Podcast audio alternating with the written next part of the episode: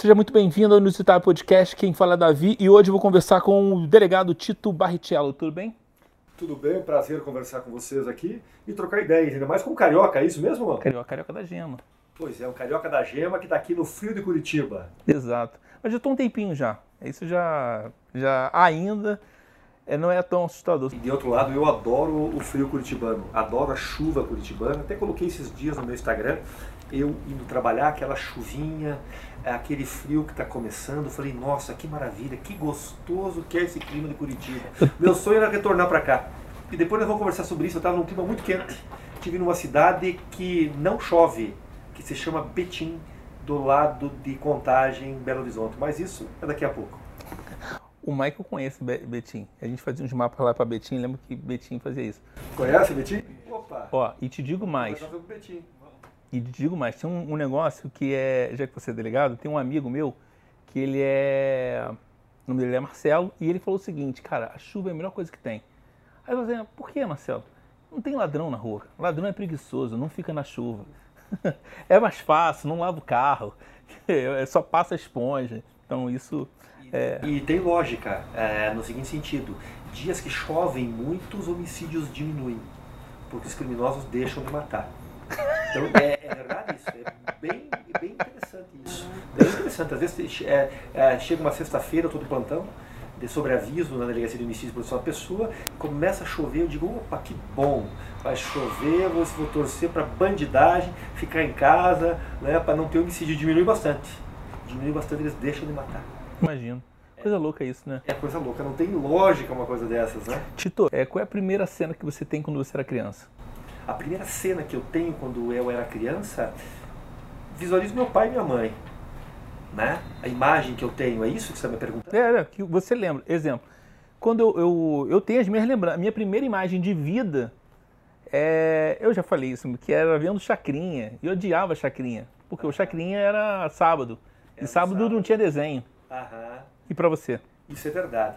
E eu, de infância, o que, que eu me lembro? Né? Me lembro da minha família, do meu papai, da minha mamãe. Né? Aliás, o papai me deu esse chapéu aqui. Ó. Vamos contar daqui a pouco a história do chapéu para vocês, pessoal. Então, eu tive uma família no interior de Santa Catarina. Né? É uma família muito tradicional. Meu pai empresário, minha mãe dona de casa. É, tinha, tenho duas irmãs. Uma mora nos Estados Unidos e outra é, mora em Balneário Camboriú. Então, eu tive uma família típica é, do sul do Brasil é, uma família com certas características, né? e o meu pai sempre trabalhando muito, muito dedicado, muito esforçado, sempre muito cansado. Meu pai trabalhava sexta, trabalhava sábado, trabalhava domingo como empresário. Então essa é a imagem que eu tenho, a mãe cuidando de nós e o pai trabalhando, trabalhando muito. E a mãe chegando dizendo, o papai está cansado, viu? O papai chegou, o papai está cansado, vocês vão lá e, e não atrapalhem o papai. Diferente de hoje, né? Hoje os filhos estão no primeiro patamar em relação aos pais. Eu sentava na mesa, o pai era o primeiro a começar a se alimentar. Antes o pai, do pai se servir, nós não nos servíamos. Então era uma coisa bem interessante. E dentro desse contexto que eu fui educado, é, uma legislação, uma legislação, uma legislação, né, uma educação bastante rigorosa. Minha mãe era católica, meu pai frequentava a igreja e uh, o meu vínculo com Curitiba começa cedo porque apesar de eu ser caçador oeste catarinense, que fica a 300 quilômetros de Curitiba, aqui você pega a BR-116, vai para o sul do Porto Alegre, você passa por caçador. É, meu pai era empresário, como eu disse, e vinha muito para Curitiba, tinha muitos negócios em Curitiba. E algumas vezes ele me trazia para assistir o jogo do Atlético Paranaense aqui. É, eu trouxe uma ou outra vez. Eu, eu, e aí já virei atleticano. Eu imagino que era cidade grande para você que era pequeno, era fantástico, né? a cidade grande era fantástica e minha capital, na realidade, era Curitiba. Minha capital não era Florianópolis, porque eu poucas vezes fui na minha, na minha vida para Florianópolis.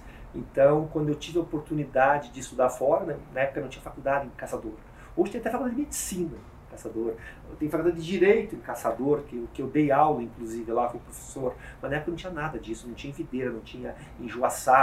Faculdade há 30 anos atrás, né? Então, é, acabei vindo fazer faculdade de Direito aqui na Federal, em Curitiba. Então, eu sempre digo, meu coração ele é curitibano. E gosta do frio curitibano.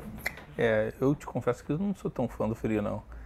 Mas se eu estiver aquecido, tudo bem, aí vai embora. Mais fria. Eu adoro, fui para tomar vinho, adoro o frio, né? Até para trabalhar, você trabalha com mais energia, com mais afim. É, não, com mais energia também não. Eu não consigo. Sim, não congela, cara, o, o osso, cara. Como o friozinho de hoje. É um...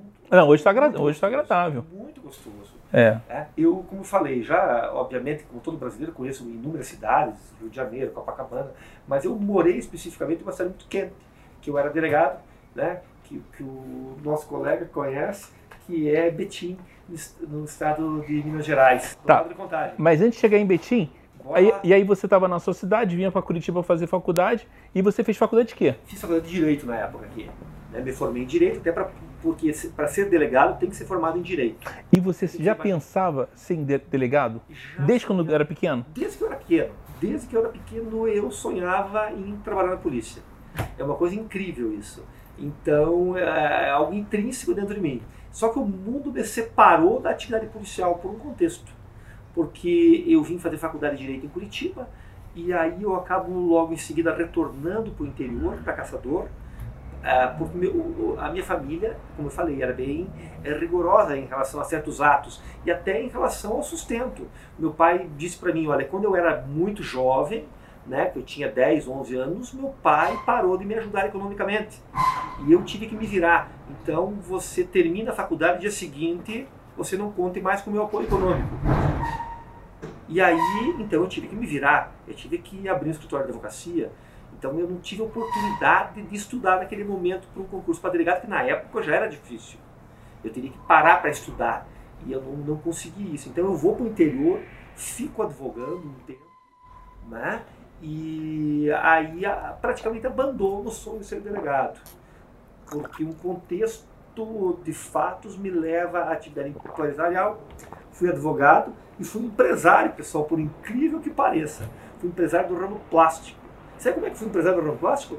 Como? Eu tinha a, a minha irmã, que era engenheira civil, e meu cunhado, que era engenheiro eletricista, que tinham escritórios pra, germinados no mesmo local que eu trabalhava.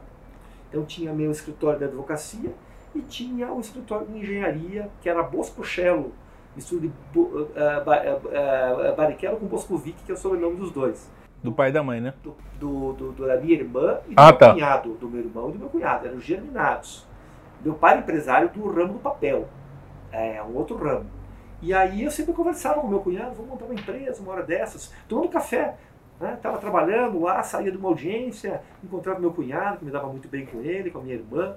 E aí dizia, ah, vamos um dia pensar, montar um negócio, né, e tal, e papo vai, e papo vem, e entrava ano, e saía ano, e papo vai, e papo vem, e nada, né. E depois de vários anos ali que eu estava advogando, eu era professor de Direito, né, um dia conversando com meu cunhado, falei, ah, vamos montar, vamos, vamos, então, mas vamos, vamos, vamos ter que montar mesmo, então, vamos, vamos alugar um barracão, vamos alugar um barracão, vamos montar uma empresa de plástico, até usamos um... Não, você nem sabia o que, que era que você queria abrir? eu não sabia o que era que eu queria abrir. O único critério que eu olhei foi o seguinte: quais são os empresários que estão ganhando dinheiro atualmente? Quem está ficando rico? Ah, Fulano, Beltrano, Cicrano. O negócio é o ramo do plástico, é o ramo do plástico. Só que eu tinha uma vantagem, porque o meu cunhado, ele era engenheiro elétrico, ele trabalhava, eletricista, trabalhava em diversas empresas. Ele tinha uma noção. Ele tinha uma noção de indústria. E aí uh, resolvemos, uh, num momento desses, montar a empresa. Vamos, ó, vamos alugar, um barracão. E aí eu saí com ele de carro, visitando várias uh, fábricas uh, que, que produziam máquinas de plástico. Nós já tínhamos uma noção que precisava de uma extrusora, que precisava de uma impressora, que precisava de uma máquina de corte solda. Só que aí ficamos assustados com os valores, né? Porque os valores são milionários, literalmente. Na época já eram milionários, isso há, há 20 anos atrás, imagine hoje. Então a nossa impressora virou um sonho, que na época já era mais de um milhão de reais. Na época, estou falando há 20 anos atrás, né, 18 anos atrás, aí a impressora não dava para comprar, então nós uh, financiamos uma, uma extrusor e... O que, que é extrusor? Extrusor é uma máquina que literalmente derrete o plástico. Você compra Entendi. um polietileno, o polietileno é colocado num funil, é, ele passa por um cilindro e ele é soprado e forma o plástico. Entendi. Ontem, daqueles vídeos no Instagram, eu tava vendo, vi um plástico assim e de repente embrulhou e saiu uma garrafa de. Aí, aí já é plástico injetado. O meu é plástico usado. É, e eu não fabrico esse plástico aqui, eu não fabricava esse plástico. Eu fabricava, você tem um plástico, eu, eu, eu fabricava um filme. Por exemplo, este aqui, ó. Ah, sim, sim, aqui, sim. Ó, né? Isso aqui, né? Esse é o filme, ó. Né? Este aqui não, este é o injetado e esse aqui é o extrusado. É, hoje o plástico mudou um pouco, tem várias camadas, um plástico um pouco diferente, não é polietileno puro, mas é, é mais ou menos isso, para as pessoas entenderem. E aí ficou nesse negócio quanto tempo? Aí, primeiro momento, como eu estava conversando aqui antes, vivemos uma crise, né? Porque não é fácil ser, ser empresário, a gente sabe disso. A dificuldade é enorme. Custo Brasil, quantidade de impostos, é, pagando 15% de IPI, 17% de ICMS, PIS, COFINS, imposto de renda da pessoa física, imposto de renda da pessoa jurídica.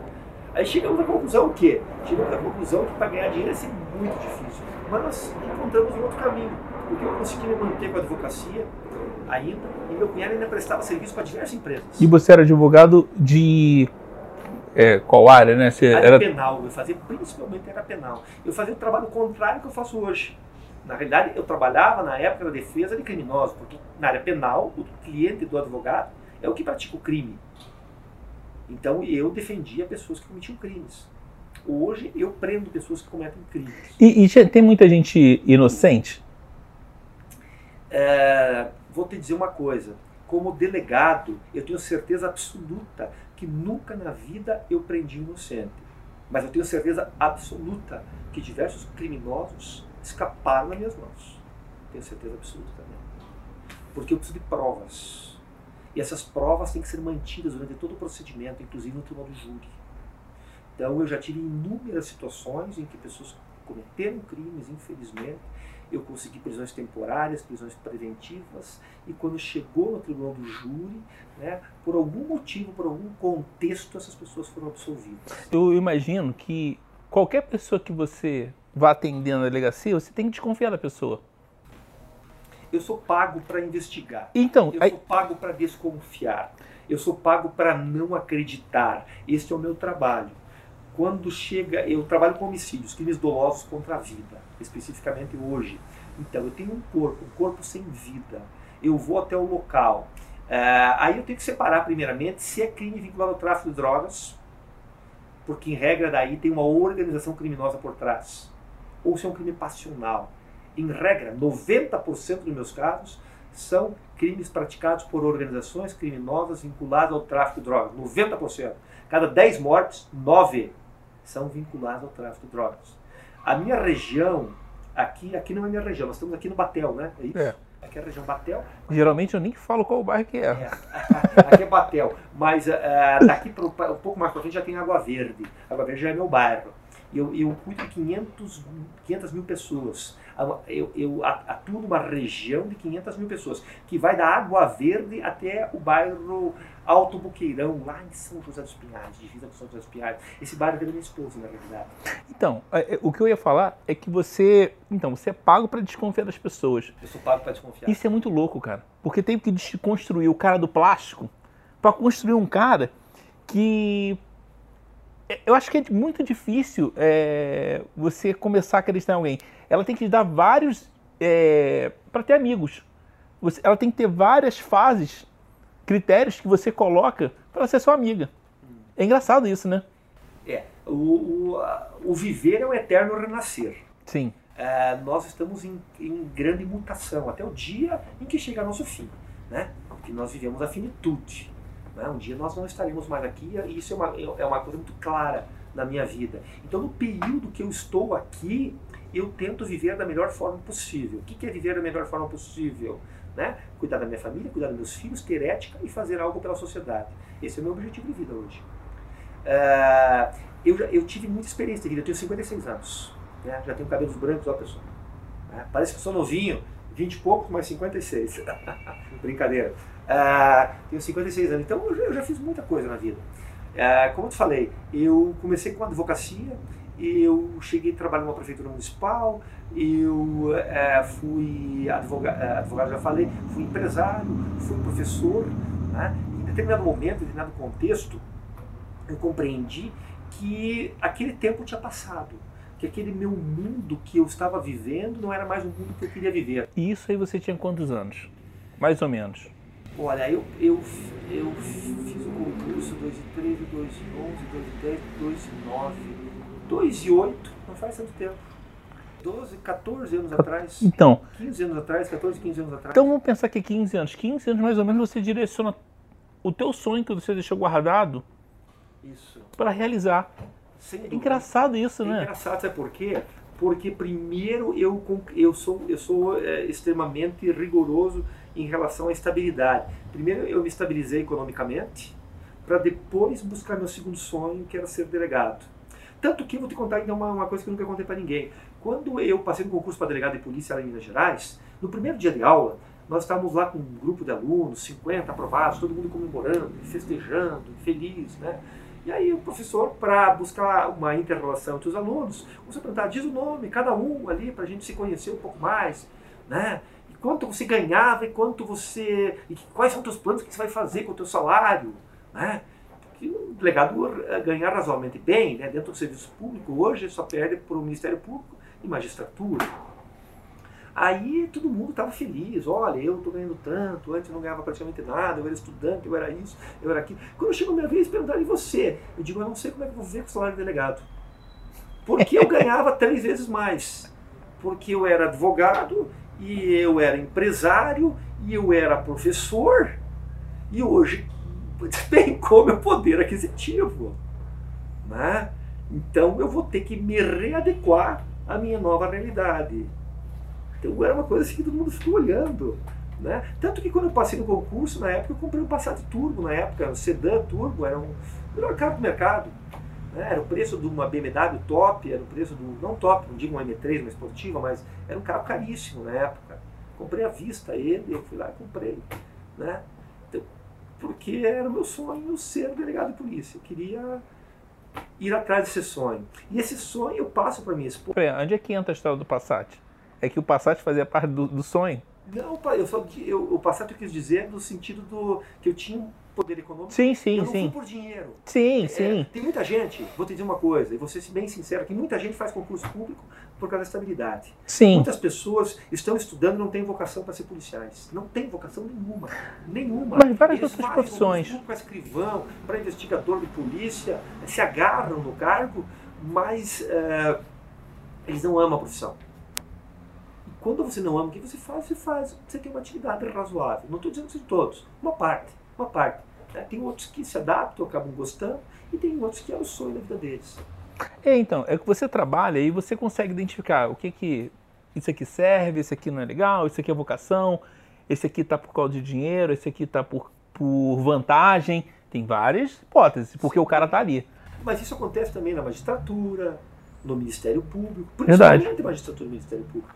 Nós temos muitos juízes que não são vocacionados, que vão lá, fazem o beabá, fazem, para usar um linguajar comum, feijão com arroz, fazem o um número mínimo de despachos, sentenças e ó, não estão preocupados com segurança pública, né, promotores de justiça. Isso faz parte do nosso modelo de concurso público. Entendi. Né? Diferentemente do que acontece nos Estados Unidos. Por exemplo, que lá o xerife é eleito pela comunidade, que é o delegado, uma figura similar à minha é, e que as pessoas lá não são concursadas, não são estáveis na atividade policial. Né? O delegado monta a equipe dele. Entendi. Eu aqui tenho, tive a oportunidade de montar mais ou menos a minha equipe. Eu tenho uma equipe montada porque eu escolhi as pessoas que trabalham comigo, porque é uma delegacia especializada. Legal, mas antes de você ser delegado em Curitiba, você fez o concurso e foi para onde? Primeiro eu fiz concurso para o estado de Minas Gerais, que foi o primeiro concurso que abriu. Então deixa eu falar sobre, sobre o estudo. Então é, eu era empresário, e um dia eu falo para minha esposa, eu disse para ela, olha, é, minha empresa está estável, é, a minha empresa não precisa mais tanto de mim. E o meu cunhado e minha irmã têm intenção de comprar minha parte da empresa. Estou pensando em largar tudo né, e estudar para concurso. E, e ela? ela? Disse, ah, ela ficou assustada. Ela me apoiou, ela sempre me apoia em tudo. Você tem certeza? Né? E tal. E aí eu falei para ela, olha, eu vou, eu vou aproveitar minha experiência como professor de direito penal né? Porque direito penal é uma disciplina, vamos dizer. O concurso público tem penal, processo penal, constitucional, administrativo, tributário, eleitoral, é, previdenciário, né? E N disciplinas. Eu era professor de uma disciplina. Então, aí eu falei, vamos estudar. E eu vou vender minha, vendi minha parte da empresa, e aí eu até pensei, eu poderia ter me aposentado com a venda da minha empresa. Né? Eu comprei diversos imóveis, Né? Comprei muitos imóveis, eh, pequenos apartamentos para alocar, né? que me manteriam de forma muito tranquila, sem, tra sem trabalhar mais naquele momento. E por vocação aí eu comecei a estudar. E eu usei toda a minha experiência que eu tinha como professor é, para montar um projeto de estudo para mim e para minha esposa. E aí eu comprei uma sala comercial em Caçador, é, transformei essa sala comercial num escritório e nós íamos para o escritório como se nós fôssemos trabalhar todos os dias, só que nós íamos Que maneiro, que maneiro. É, então tinha sala, biblioteca, isso, aquilo, era um lugar que eu me sentia bem, não era? Eu não estava sentado numa mesa é, dentro de uma casa, né, com um barulho de televisão ao fundo. Não, tudo era perfeito. Lá tinha um quadro, cada um tinha o seu quadro, que a gente com um quadro, nós éramos professores. É, nós pegávamos, separamos as disciplinas, comprávamos autores que nós gostávamos, e aí nós fazíamos fichamento. Fichamento nada mais é, pessoal, que você pegar um livro, por exemplo, mil páginas, e começar a resumir ele. Você pega ele, vai resumindo e vai entendendo ele. E depois, com o tempo, você não estuda mais o livro, você vai estudar o teu resumo só. Você abandona o livro. Aí, aí pergunto, ah, mas então esse teu, teu resumo é muito bom, você pode passar para alguém. Não, o resumo não serve para ninguém, pessoal. Resumo bom é aquele que você fez para você. Se você pegar um resumo de outra pessoa, não serve para você. Sabe que se você, quando você é, escreve o que você está lendo, aquilo faz a tua memória funcionar melhor. Com certeza. E dizem que é, provavelmente você acredita no segredo, naquilo que você está almejando, você desenha aquilo já. É, quando você quer alguma coisa, é muito legal você escrever aquilo. Porque aí você joga para o universo Sim. o que você quer. Mas o, o universo, ele é razoável e ele é coerente. E ele só Correto. vai te dar se você merecer. Se você correr atrás. Se você correr, é como as pessoas pedirem, por exemplo, eu eu sou evangélico e as pessoas pedem para Deus alguma coisa, mas Deus seria injusto de dar a oportunidade de você passar num concurso e tem alguém que estudou mais que você? Seria o Deus da injustiça. Total, total. Total. Então você tem que fazer por merecer. Senão as coisas não vão acontecer na tua vida. Então o que, que eu fiz ali? Eu comecei a estudar e eu fiz um pacto com o universo. Eu fiz um pacto com Deus ali naquele momento. Eu disse, eu vou me dedicar muito. E aí ocorreu um fato bem interessante. Eu gosto muito de futebol, adoro futebol. Né? Tanto que eu, se você ver minha rede social, eu vou nos jogos do Atlético, torço para Atlético. Né? Assisti o jogo do América agora lá, sofri bastante pela televisão, desisti depois de raiva que me deu. Né? Digo que não vou mais assistir os jogos, mas depois eu volto a assistir, mas eu gosto de futebol. Eu também gosto pra caramba. Gosto Por que, que eu estou te falando isso? Porque quando eu estava estudando, nós tivemos uma Copa do Mundo. Sabe quantos jogos eu assisti da Copa do Mundo? Ah, chutando assim pela sua disciplina, nenhum. Nenhum. Eu fiz um acordo comigo. Daí você, você poderia me dizer, você, é, se você estivesse me assessorando no meu estudo, olha, é, você não vai estudar 24 horas por dia, porque o cérebro não consegue absorver tudo. Então, na hora do jogo, você vai lá, come uma pipoca, assiste o jogo, descansa, que é a lógica, depois volta a estudar. Eu concordaria com você, dizer, não, isso é totalmente correto, porque eu, eu descanso, eu tenho que descansar. Mas eu fiz um pacto. E eu tenho que merecer. Qual que era o meu pacto? Eu não vou assistir os jogos. Então estava todo mundo, todas as pessoas que iam fazer concurso público naquele momento, estavam assistindo o Jogo do Brasil. Sabe quem estava estudando? Só eu. Ah, mas os outros depois estudaram e fizeram a mesma proporção de horário. Excelente, beleza. Mas era só eu que estava estudando. Eu sabia que o Brasil fez algum gol, sabe como? Pelos foguetes. Estourava muito foguete, eu estava ligado, né? Estudando ali, estourava muito foguete, é gol do Brasil. Não, não estourava foguete muito tempo, a coisa tá feia. E, então é, é, bem interessante isso. Eu fiz um pacto de estudo. E aí, lógico, eu tenho técnicas, né? Eu sei que a memória é falha, a memória, nossa, nossa memória, a dizer, ah, nossa memória é infinita e pode tudo. Nossa, eu, é mentira. É mentira. Isso é uma mentira é. que alguém inventou no mundo. Nossa memória é extremamente falha, problemática, você tem que saber lidar com a tua memória, com a tua capacidade. Quando alguém te tira um, um determinado horário, ah não, você recupera depois. Não, não recupera. O teu dia tem tantas horas para você. Se alguém te sugou três ou quatro horas com uma atividade não produtiva, você perdeu as três horas, meu amigo. Não recupera nunca mais. Então, é hora perdida. Você tem um fator muito legal, que é a disciplina. Eu, dá pra ver que você é um cara disciplinar.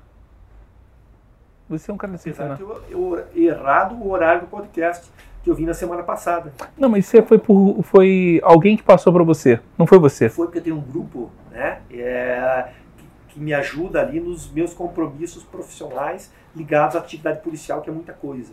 Então tá ali no grupo e eu também tenho jogado os podcasts ali. E aí me avisaram, ah, tá ali. Só que eu alimentei mal, porque quando eu coloquei, eu coloquei todas as conversas que eu tive contigo, e eu deveria ter, ter, ter colocado de forma mais organizada ali no, no grupo, né, no meu grupo.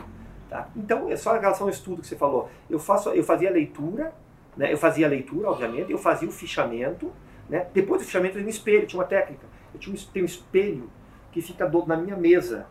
Aí depois eu falava com o espelho, por exemplo, ah, estou estudando o princípio da legalidade. Por quê? Eu tinha o primeiro Código Penal. Depois eu olho para o espelho né, e falo com o espelho, né, como se eu estivesse numa banca, já me preparando para a banca de concurso público, tem uma banca.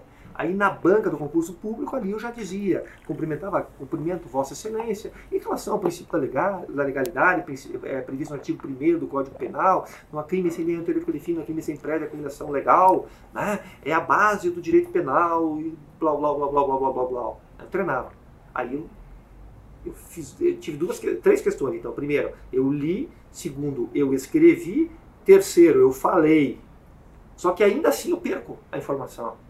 Não, claro, mas isso é muito legal. Eu, eu, sei, eu sei que eu vou perder informação, então eu fiz o fichamento, eu tenho o meu resumo. Só que aí, quando eu li, quando eu escrevi, quando eu falei, quando eu tenho o resumo, quando eu olho para o resumo, eu já lembro.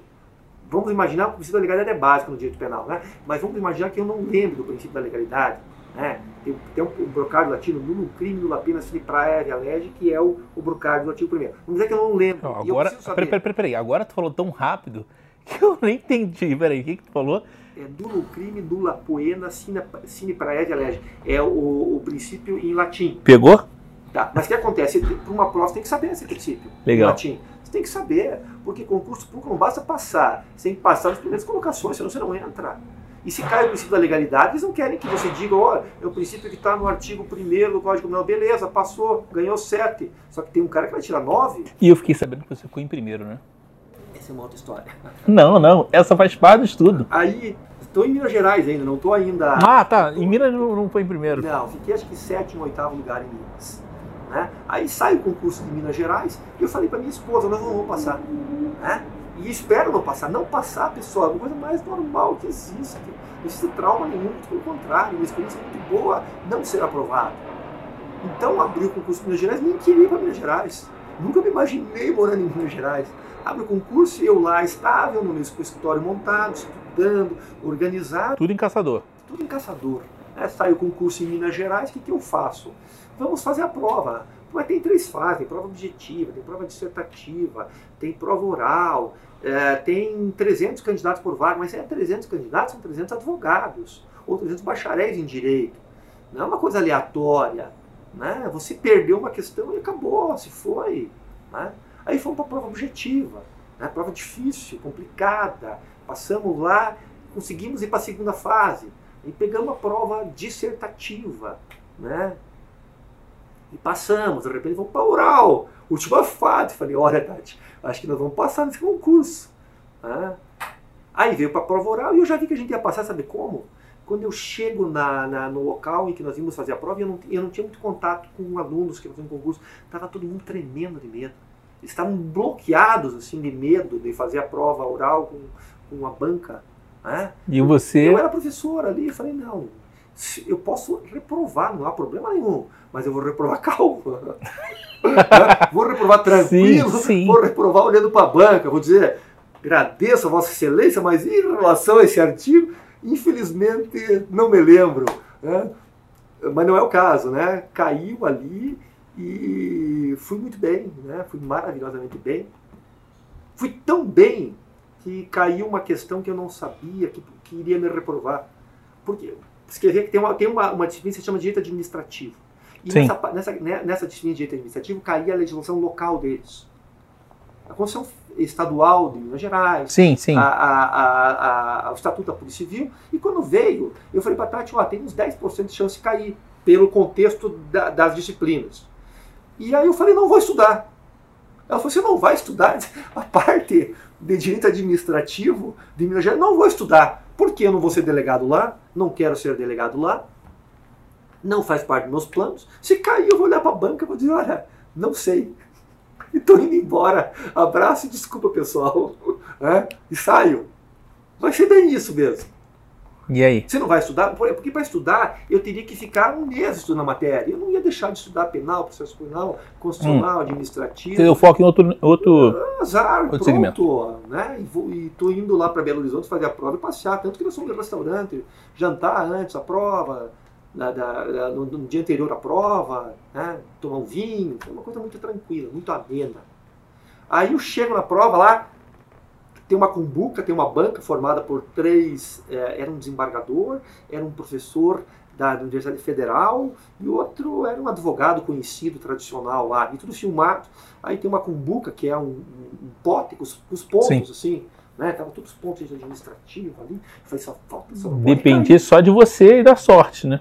É, eu falei, não pode cair nada, pensei, não pode cair nada. Eu falei com meu pai, que, que é falecido, Falei, pai, me ajuda, pai. Pai, me ajuda. Não pode cair nada de direito administrativo da, da legislação mineira, porque eu não li e não estudei. De repente, puxa ali, vem a Constituição do Estado de Minas Gerais. E aí? Meu Deus do céu, eu olhei para a banca, né? Aí a banca começou a me perguntar como. Era papel? Era um tirou, papelzinho? Tirou o papelzinho. Se fosse você pegava o papel e comia. Falei, a pergunta ninguém sabe mais. Verdade, né? Então é reprovado, pode sair. Aí é até engraçado, porque me perguntaram isso, daí eu estudei muito a Constituição Estadual, né? conheci a Constituição Estadual aqui de, de, de, do, do Paraná, de Santa Catarina, né? e conheci a Constituição Federal, e, e conheço o direito constitucional que rege. rege. Então, Simplificando, deles, conhecia muita coisa, a, a né, A Constituição deles não podia ser muito diferente das nossas. Tá? porque não tem como ser diferente. Aí perguntou o papel da guarda municipal na Constituição do, do Estado de Minas Gerais. Aí eu divaguei, né? Tinha até um professor, falei, olha, agora na época, né, agora mudou um pouco a legislação. A guarda municipal não se perfaz em polícia judiciária, e tampouco em polícia ostensiva, é, conforme entabulado na Constituição. E aí o, o professor já me interrompeu, mas eles podem fazer um flagrante delito, aí já caiu em processo penal, isso é Ferrari, né? Eu falei, olha, qualquer um do povo pode prender qualquer pessoa que flagrante Você trouxe o cara para o teu ambiente. Eu trouxe ele para o meu ambiente. Qualquer pessoa do povo pode uh, realizar a prisão em flagrante, né? Mas qualquer um do povo poderá, se quiser. Se não quiser, não precisa, porque ninguém é obrigado a agir e não comete crime de prevaricação qualquer do povo. Né? Então, se um guarda municipal, no mínimo, ele tem que ser colocado na condição de qualquer do povo. Então, ele pode realizar, na época, só que mudou a legislação. Tá? Então, na época, o guarda municipal podia, se quisesse, realizar a prisão em flagrante. Essa prisão seria legal. E aí começaram a cair em processo penal, tentando me derrubar no direito penal. E processo penal foi, tirei 10. Tirei 10 na Constituição do Estado de Minas Gerais e eu não tinha estudado literalmente você empurrou para o teu ambiente. Eu, eu fui para o meu ambiente. Caiu no meu ambiente. Advogou. É. Advogou, aí, é verdade. E aí então. E aí acontece? você virou um delegado. Virei delegado de mas Gerais. Qual cidade? É, eu fui para Betim. Betim fica do lado de Belo Horizonte, lá de Contagem mais especificamente. Para quem Sim. não é de lá, para compreender, na realidade existe a Grande Belo Horizonte. E na prática é uma cidade só, porque você não sabe quando você está chegando em Contagem, a não ser pela placa né, que tem contagem, depois Betim, né, mas na prática é um grande conglomerado de pessoas, de casas, né, geograficamente é separado. É muito violento prática, lá? Betim é muito violento, tem muita desigualdade social. Uma cidade, se não me engano, de quase 500 mil habitantes. E o clima é tórrido, quente. Então eu saio de Caçador, eu gosto do frio. Eu saio de Curitiba e eu gosto do frio. Eu chego num lugar que não chove. Não tem praia e não chove. Né? Mas eu estava lá realizando meu sonho. Né? Minha esposa estava lá comigo, tinha um filho pequeno. E aí, quanto tempo você ficou lá em Betim?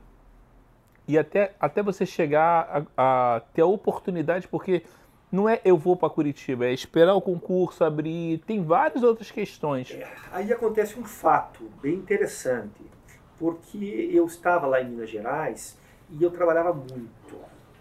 E aí eu não tinha tempo de estudar. Então eu me dedicava muito à minha delegacia, minha família e minha delegacia. E eu não tinha tempo de estudar. Estudar precisa de tempo. Essa história de que você vai estudar da, da, da, da meia-noite às seis da manhã é outra mentira pessoal que existe. E, Isso não E lá, a tua delegacia era de quê? Eu trabalhei em várias delegacias lá. Setor de flagrantes, trabalhei em delegacias que faziam Varia. tudo. Entendi. Sabe? Que faziam tudo. Ah, então eu trabalhava lá, mas meu sonho era voltar para Curitiba. E esse sonho começou a ficar distante. Tanto que uma época eu falei para minha esposa, eu vou ficar um tempo, nós vamos ficar um tempo aqui como delegado, e daí vamos abandonar. Né? Vamos voltar para Curitiba, eu tenho uma certa condição econômica, né? consigo me manter com os meus aluguéis ali, e aí eu vou voltar a advogar, mas falou, mas você não gosta, né? Você não quer mais. Mas eu já deu, já deu, acho que já deu Minas Gerais, já está fazendo lá 5, 6 anos, né? 5 anos já deu. E vamos, vamos mudar. O que, que você acha? Vamos pensar nisso, vamos amadurecer isso. Né? Aí abre o concurso para cá, para delegado aqui. Aí eu pensei, nossa, eu não posso nem pedir ajuda para Deus, porque não seria justo eu passar, porque eu não estudei. Como é que agora eu vou fazer um acordo com o destino, no sentido de que eu quero passar, mas eu não mereço? Não é justo eu passar no concurso? Aí eu parei, de, uma das poucas vezes da minha vida que eu olhei e disse, nossa, eu devia ter feito diferente. Sabe? Eu não devia ter tomado posse em Minas Gerais, me arrependi de ter tomado posse, me arrependi, devia ter ficado lá, que eu tinha uma vida estável, morava em Caçador, vinha muito para Curitiba, devia ter ficado lá devia ter estudado, e aí eu ia chegar aqui, depois de, de tantos anos de estudo, ia ser o primeiro lugar, disparado. Né? Pensei, me ferrei, me arrebentei, mas faz parte da vida. E o concurso demora para sair. É. Tanto que eu, aquele edital lá, se não me engano, é de 2 e 13, e agora está saindo outro concurso, não tomou nem posse, nós estamos em 2 e 22. Esse é o segundo, é o primeiro concurso depois do meu, na prática. É, é, abre pouco, então. É, abre pouco. Né? Então, nós estamos em 2 e 22, os delegados não tomaram posse ainda do último concurso agora. E, e o outro foi 2 e 13, então é muito tempo. Isso, então não é como vestibular, ah, eu não passei no vestibular, eu faço depois em julho, ah, eu reprovei em julho, faço em janeiro, sei lá se é janeiro. Né? Concurso para delegado é bem específico, espera uma década, meu amigo. Espera se prepare-se para uma década, né? Se prepara para uma década, ou se migra para outros estados, a federação, sabe? Que é o que o pessoal faz. Ah, sou de Santa Catarina, não passei lá e quero ser delegado. Daí faz para vai indo, né? Vai por, todos os estados da federação, vai passando. Aí eu me inscrevi no concurso, achei que eu não ia passar no concurso. Até quase que eu sou tirado do, do, Quase que eu não consigo entrar no dia da prova. Porque quando eu fui para Minas Gerais, eu fui obrigado a fazer a carteira de identidade do estado de Minas Gerais. Obrigado. Você passa um concurso e faz uma nova identidade. Então eu tenho identidade de Santa Catarina, Paraná e Minas Gerais. Aí eu Fiz lá, na hora de preencher lá, eu preenchi. É, foi o contrário, desculpe. Eu preenchi, eu preenchi com a, o, o, meu RG de Santa Catarina, que eu sabia de cor na hora, eu preenchi na hora da inscrição, com o RG de Santa Catarina, foi o contrário. E aí, quando eu venho fazer a prova, eu estou com a carteira de identidade de Minas Gerais aqui. O cara olha o número, o fiscal diz, não, não o número não está fechando, não pode entrar. Aí eu falei, meu Deus, vou para casa, né? Vou fazer o quê? Não tenho, não trouxe a identidade de, de, de Santa Catarina. Daí eu falei, peraí, mas eu tenho habilitação. Essa habilitação é antiga. Ah, essa habilitação tem uma RG de Santa Catarina. Tá aqui, ó. Habilitação, habilitação pode. Beleza. Ufa. Aí eu, aí eu entro para fazer a prova. É, aí eu entro para fazer a prova, desse jeito. Estudei com resumos, coisas assim, tentando relembrar. E aí vou para a prova, né? Vou pra, primeiro para a prova objetiva. Depois, na prova dissertativa, me acontece mais um fato também. Tinha umas questões de direito penal, penal, se não me recordo, tinha metade da prova de direito penal, ou um quarto da prova de direito penal, mas se eu não soubesse essa questão, estava reprovado. Caiu algumas coisas, eh, questões vinculadas à ação penal. E eu já tinha estudado isso no passado, muito tempo, sabia de cor e salteado isso. Mas na hora não me, não me vinha na memória. Não me vinha na memória. E estava terminando o tempo da prova e eu não lembrava da questão. E faltava 20 minutos para terminar a prova dissertativa de, de processo penal, eu não me lembrava. Eu parava para pensar, eu tinha um rascunho do lado, ia fui fazendo anotação e não lembrava. Falei, meu Deus do céu, como é que era essa divisão que eu não lembro mais?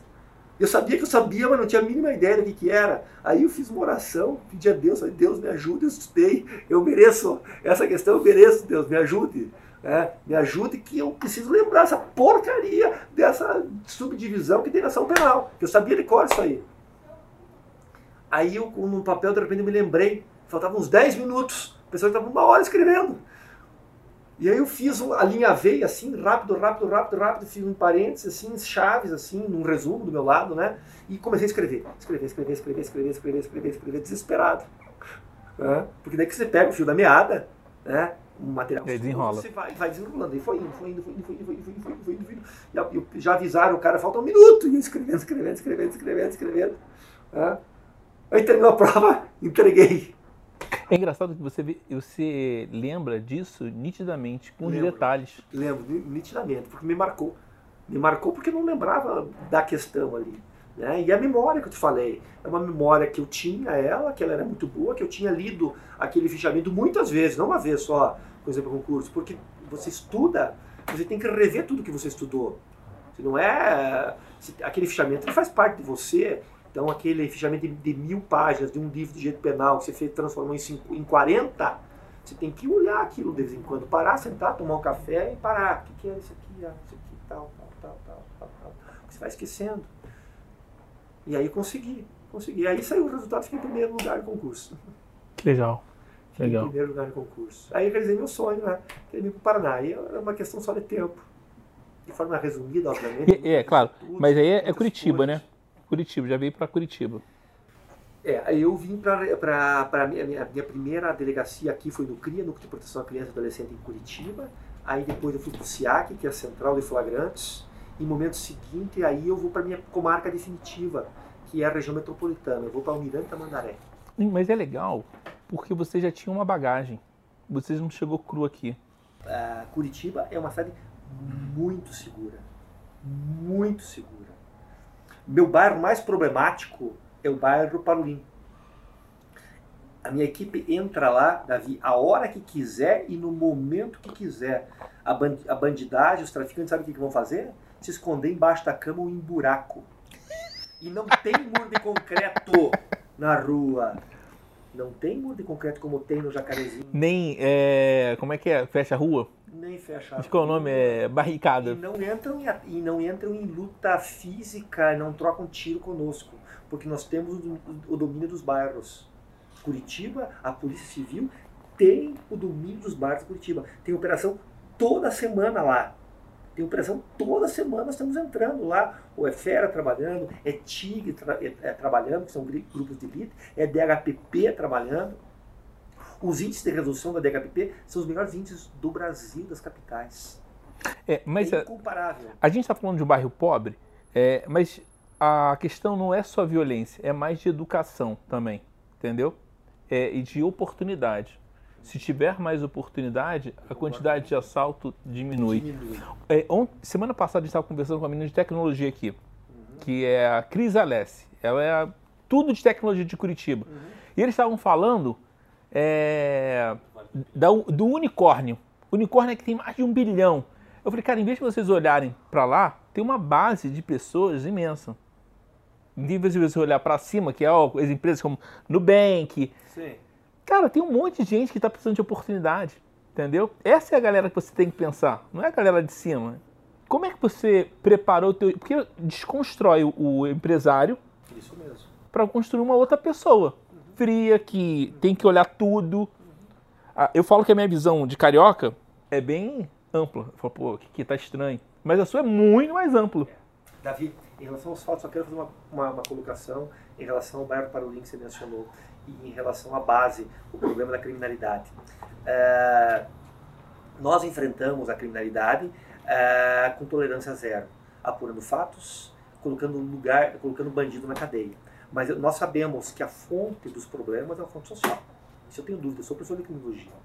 Nós só vamos mudar o Brasil com o enfrentamento das desigualdades sociais. Aquele menino que está caminhando de pé no chão hoje lá, né? Aquele menino cachimba que você chega lá e a criança não tem oportunidade nenhuma, ele é cooptado pelo crime. E vai ser cooptado pelo crime. E se você tivesse no lugar dele, e se eu tivesse no lugar dele, possivelmente sem família, com família desestruturada, sem pai, com mãe às vezes, né, que não tem condições nenhuma, zero, né, acaba sendo um prato cheio para a criminalidade. Concordo, tá? concordo. Então, ah, agora, eu como delegado posso pensar nisso? Não. Eu, eu como cidadão, sim. Mas como delegado, não. Porque eu enfrento a grande criminalidade, aquele que já se tornou bandido. E aí eu desestruturo os bandidos que estão trabalhando. Eu faço com que o bandido não fique rico. Eu faço com que o bandido do Parolim não tenha domínio sobre o gás. Eu faço com que o bandido do Parolim não tenha domínio sobre a segurança, cobrando dos moradores. Eu faço que o bandido do Parolim não tenha domínio sobre o gato net. Eu faço que o bandido do Parolim não consiga cobrar pedágio. E eu prendo o bandido. Matou, eu prendo. Quanto tempo vai ficar preso? Não sei, porque nossa legislação é muito amena. Mas o que acontece com isso? Eu desestruturo o crime porque uma nova fonte vai surgir, uma nova semente vai surgir. E vai surgir. O nosso traficante vai estar ali.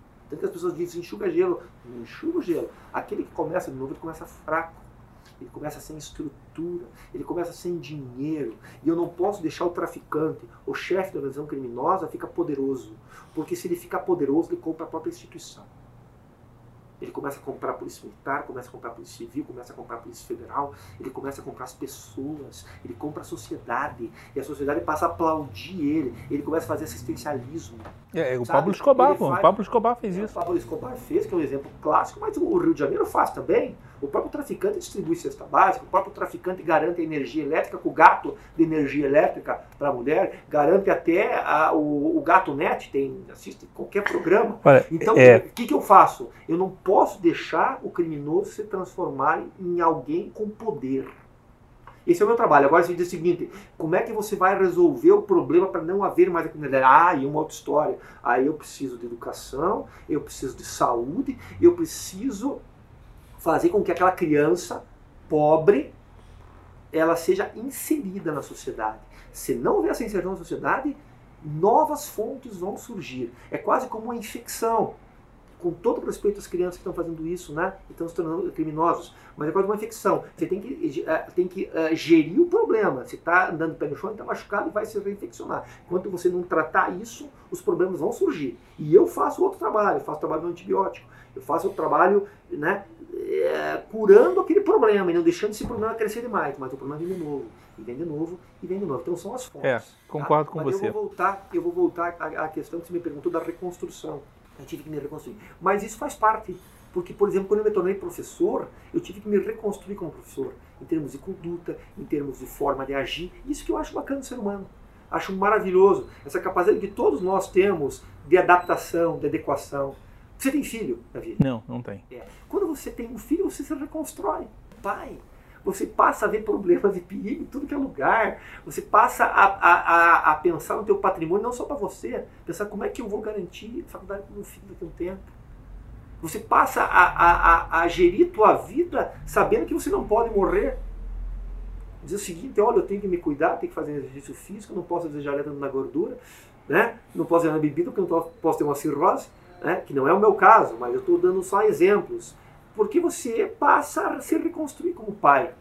Você se reconstrói como marido, reconstrói como pai, se reconstrói como avô, é só exemplo, se reconstrói como empresário.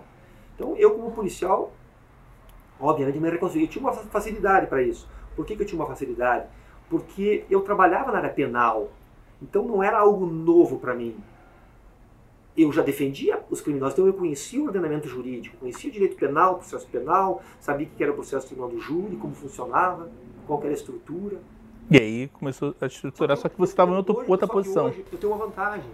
Eu trabalho com aquilo que eu acredito. Eu defendo a sociedade. Legal. as pessoas de bem. Isso é fantástico. É. Tanto que, por exemplo, eu tenho certos pontos de vista que até são antagônicos a, a muitas discussões que ocorrem na internet. Eu sou favorável ao porte de armas, cidadão comum. Cara. Por que, que eu sou favorável? Não, não, não. então, você chegou nesse ponto aí. Mas eu, eu, sou muito. Eu acho. Eu não sei, eu acho que é um ponto que a gente tem que é, debater. Sem dúvida. Sabe por quê? É, a gente teve um caso Sim. nesse final de semana. Uhum. Que o cara entrando dentro de uma. Do ah, posto, de posto de gasolina. Não, não, é um posto de gasolina e um policial federal fez isso. É um absurdo isso, cara. Aham. Entendeu? Mas o policial ele vai ter arma sempre, né? Aí sim, é um sim, sim. institucional. Que ele tinha que ter a disciplina. Não, ele tem que ter, ter disciplina, mas eu estou falando de arma para o cidadão, porque o policial vai ter arma sempre. O soldado vai ter arma, o policial federal vai ter arma, o policial civil vai ter arma, o policial militar vai ter arma, isso é lógico. Mas a questão da arma é a seguinte: você me pergunta quantos homicídios na minha área nos últimos quatro anos foram cometidos por pessoas de bem? Aí você vai me criticar e dizer: não existem pessoas de bem, todos somos bons e maus. Somos bons e maus na teoria, mas você não levanta de manhã com uma arma pensando em matar alguém.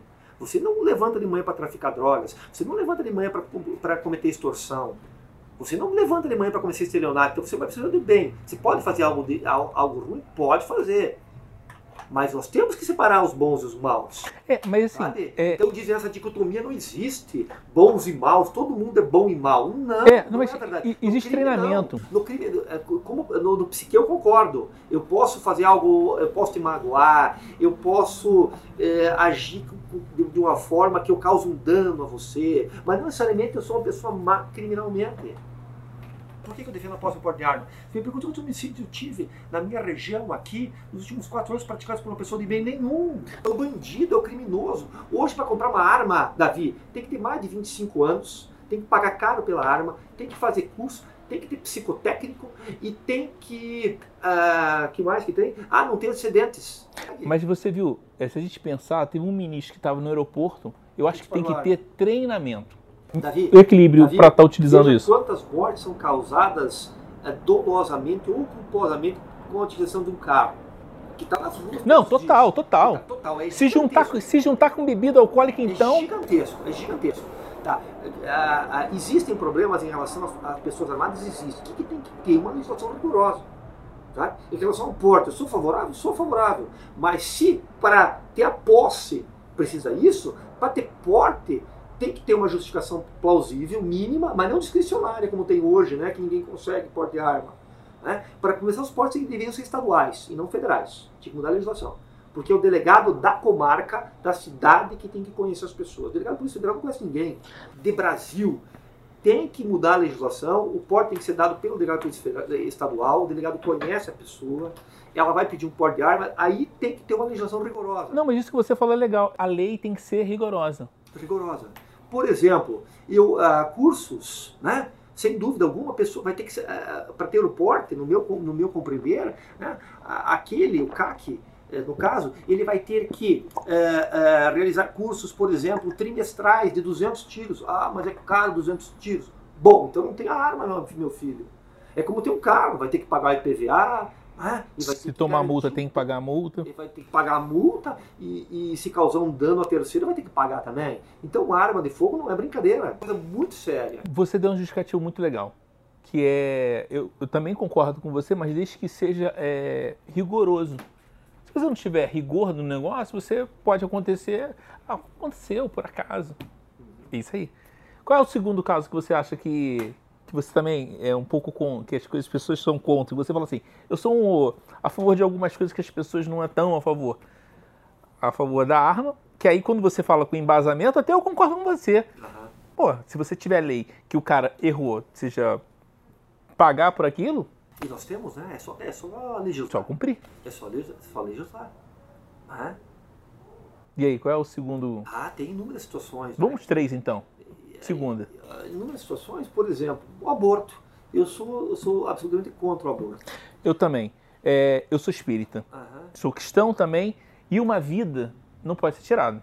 Então, concordo. aí concordo com você. E fora a questão da vida, que é indiscutível a vida, mas algumas pessoas podem dizer, não, veja bem, mas não é ainda uma vida. Não, não, e eu não, não, não quero entrar nesse meio. É, eu vou, eu vou dar, eu vou, é uma vida. A, as pessoas que, de, que, que, dizem que o aborto pode existir, a principal argumentação, Davi, é a seguinte, que no Brasil já existe uma média de 400, 500 mil abortos por ano. Não tem um número certo, porque ninguém faz um boletim de ocorrência para cada aborto. Exato. A pessoa pode. Nós temos um boletim. E existe o clandestino. Né? nós temos um boletim de ocorrência, não há dúvida. Se tem homicídio, tem um boletim de ocorrência. Furto não, furto já tem cifra negra. E o que é cifra negra? Você estava na rua, levaram o seu celular e você resolve nem ir na delegacia. Pronto, perdi, não vou achar. Se foi, levaram minha carteira, não vou fazer BO, cifra negra. BO é só cifra negra, porque uh, os poucos abortos que tem ali, nos BOs, tem que ser apurado, porque é um crime hoje, é um crime contra a vida.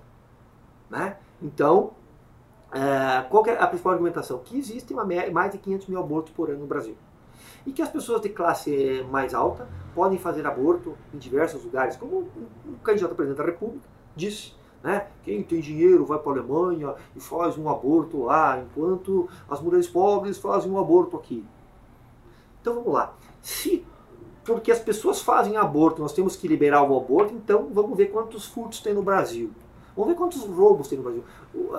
roubos e furtos, eu pesquisei na internet que não é área, mas a previsão também era 700 mil roubos e furtos no Brasil. Então, por que, tá, porque tem tanto roubo e furto, eu vou liberar o roubo e furto?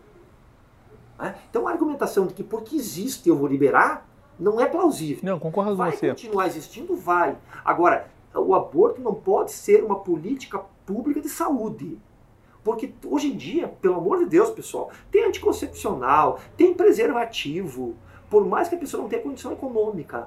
Então não pode utilizar o aborto como anticoncepcional. Ah, é, é uma vida. e vou fazer aborto. Não, é, tem o, teve o filho, vai ter, que, vai ter que ser responsável por isso. Até é uma paternidade. É uma vida. É como a paternidade. Nasceu um filho, ah, mas eu não queria ter o um filho, então eu não vou pagar pensão alimentícia, meu, meu amigo. Tinha que ter pensado isso antes. E usado os métodos anticoncepcionais que estão disponíveis pelo SUS. E a terceira, que você acha que é polêmica, que você é a favor? Ah, tem muito fato polêmico, né? Não, mais um, pô. Eu falei três. A primeira eu concordei com você, porque sabe o que acontece? Sabe o que diferencia das pessoas? É a conversa. Perfeito. E você falou assim, cara, é a lei. Uhum. Falei, putz, que legal. Isso aí é. Se você melhora a lei, todo mundo começa a entender, é, fica com medo. Então, então, então vamos lá. Uma coisa que eu entro em atrito com muitos juristas, hoje no Brasil, ah, existe o direito de mentir. O Brasil é um país da mentira. Hoje, se, se eu intimo alguém para comparecer na minha delegacia e essa pessoa é investigada, ela pode mentir para mim quanto quiser. E não comete crime nenhum. Quando a pessoa mente para mim, ela não mente para o delegado Tito. Ela mente para o Estado. É o Estado que está intimando. Não, é eu não sou ninguém. Se eu não estou ali, um outro delegado vai intimar. Então existe. Por que, que existe essa interpretação? Existe uma interpretação do artigo 5 da Constituição Federal e, o, e a Constituição Federal estabelece o direito ao silêncio. E, ninguém coloca em dúvida o direito ao silêncio. Você pode comparecer na delegacia e perguntar para você onde é que você estava no dia tal. Você vai dizer, vou me reservar o direito ao silêncio, como tem em qualquer país do mundo. Beleza. Só que aqui no Brasil nós temos uma interpretação doutrinária e jurisprudencial que diz que o direito ao silêncio abrange o direito de mentir. E os tribunais são tão hipócritas, e não vou mencionar o nome dos tribunais, que eles não chamam de direito de mentir, é o direito de trazer a inverdade. Imaginou? Você tem uma namorada, tua namorada é, fez festa a noite inteira, você pergunta para ela onde é que ela ela ela estava, ela diz não vou mentir, eu vou trazer, eu tenho o direito de trazer a inverdade. É uma palavra bonita, hipócrita para dizer o direito de mentir. Então existe o direito de mentir. Nos Estados Unidos é crime mentir. Nós temos até um crime previsto na legislação americana que se chama perjúrio. Você quer chegar na frente de um juiz do xerife ou do promotor público e ficar em silêncio, eu não vou falar. Beleza, tem o direito. Porque tem um brocardo latino que é nemo tenetur se eleger. Ninguém é obrigado a fazer prova contra si. Tranquilo. Agora, uma coisa é não fazer prova contra si. Uma coisa é, é o direito ao silêncio. Outra coisa muito distinta é mentir. E escrever uma coisa a mais, Davi. O direito, ele fomenta condutas. O, o conjunto de normas que vigora na sociedade manda um recado para a sociedade a todo momento. Nós, nós, o direito, eu estou me colocando nós, mas não, o termo não é correto. O direito, é, em termos do Estado. As pessoas, ele educa as pessoas. Quer ver uma coisa? E, eu já vou chegar nesse caso. Deixa eu só terminar a minha raciocínio.